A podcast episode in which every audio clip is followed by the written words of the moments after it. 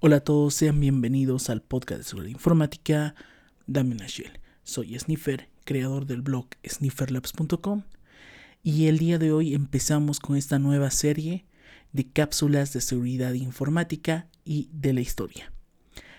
Empezamos conociendo el primer virus y el primer antivirus en la historia del Internet.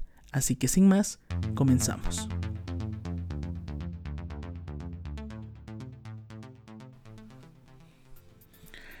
La anterior semana y el día de hoy en la madrugada estuve pensando en grabar estas pequeñas cápsulas en las cuales vamos a ir abordando algunos temas de interés de cultura general en este mundo que a todos nos apasiona.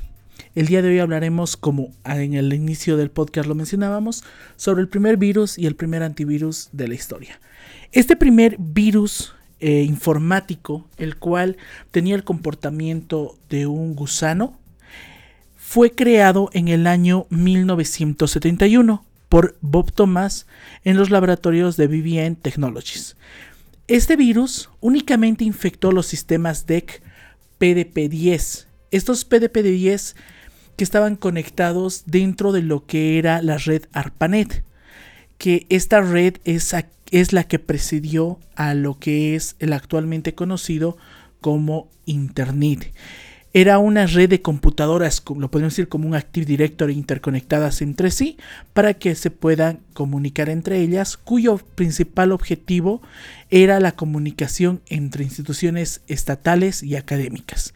El primer nodo para que lo conozcamos fue creado en la Universidad de California en Los Ángeles y fue la espina dorsal, le podemos decir, o el núcleo principal de Internet hasta 1990, después de que se hizo este proceso de transición al modelo de protocolos TCP/IP que fue iniciado en 1993.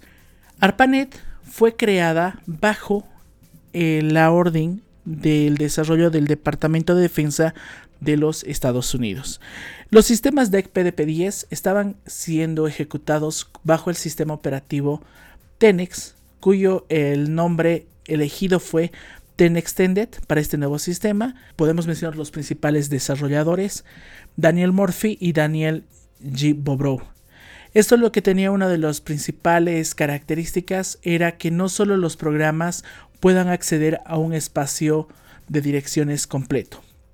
Fue desarrollado en 1971 Creeper por Bob Thomas Morris.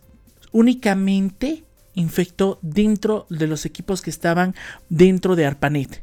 El virus se autoejecutaba, es por eso que lo podemos estar denominado dentro de la categoría de un gusano.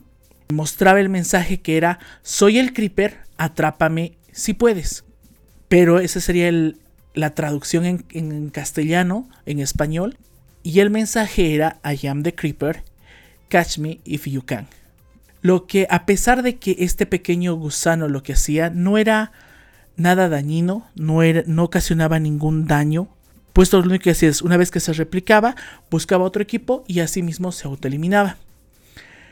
A todo esto, después de lo que sucedió, un año después apareció el primer antivirus. Este primer antivirus ha sido denominado bajo el nombre Reaper, eh, que podríamos decir en una traducción como la podadora, la cortadora. Y este fue lanzado en 1972. Su principal objetivo, o por el cual fue creado, ha sido para buscar y eliminar el virus de la red de Creeper. Pero aquí viene la parte más interesante de Reaper, puesto que no es no tenía la funcionalidad como conocemos de un antivirus actualmente, el cual está en segundo plano ejecutando y viendo si hay algún fichero, algún binario, algo en proceso de ejecución o está por ejecutarse, lo que podríamos decirlo de una forma más sencilla. ¿Qué era lo que hacía? Este antivirus, conocido como Reaper, cumplía con la misma funcionalidad de lo que era el mismo Creeper. ¿De qué manera? Ya que lo que hacía este este antivirus se autorreplicaba en cualquier unidad dentro de la red o alguna, algún dispositivo y a partir de ello lo que hacía era buscar una línea de código para poderlo eliminar a lo que era conocido Creeper. Hay una gran cantidad de rumores acerca de los autores de Reaper, que es el antivirus específicamente, que también muchos sospechan que fue el mismo creador de Creeper, ya que se ha dicho que esta creación del virus fue más que todo un experimento que se fue de las manos. Una posibilidad que igual se, tiene y se está mencionando es de que no lo hizo solo una persona, que hubo una participación militar eh, específicamente y fue con una intención para examinar si el sistema de red ARPANET era tan robusto como para soportar eh, algún ataque y seguir proporcionando una red de comunicaciones. Podríamos decir que fue un accidente o que alguien lo creó.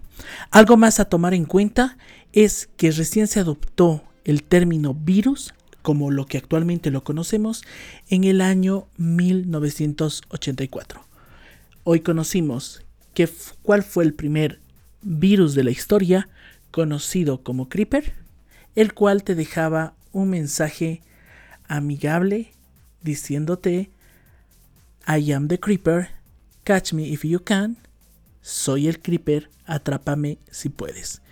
Y salió para contrarrestar este pequeño gusano, el primer antivirus gusano conocido como Reaper. Y bueno, terminamos esta cápsula del día de hoy. Espero que les haya gustado y les guste este nuevo formato. Antes de dar final a este podcast, déjame hacerte la siguiente pregunta. ¿El primer virus fue en Mac o en Windows? Muchas gracias por escuchar nos vemos mañana. Hasta luego.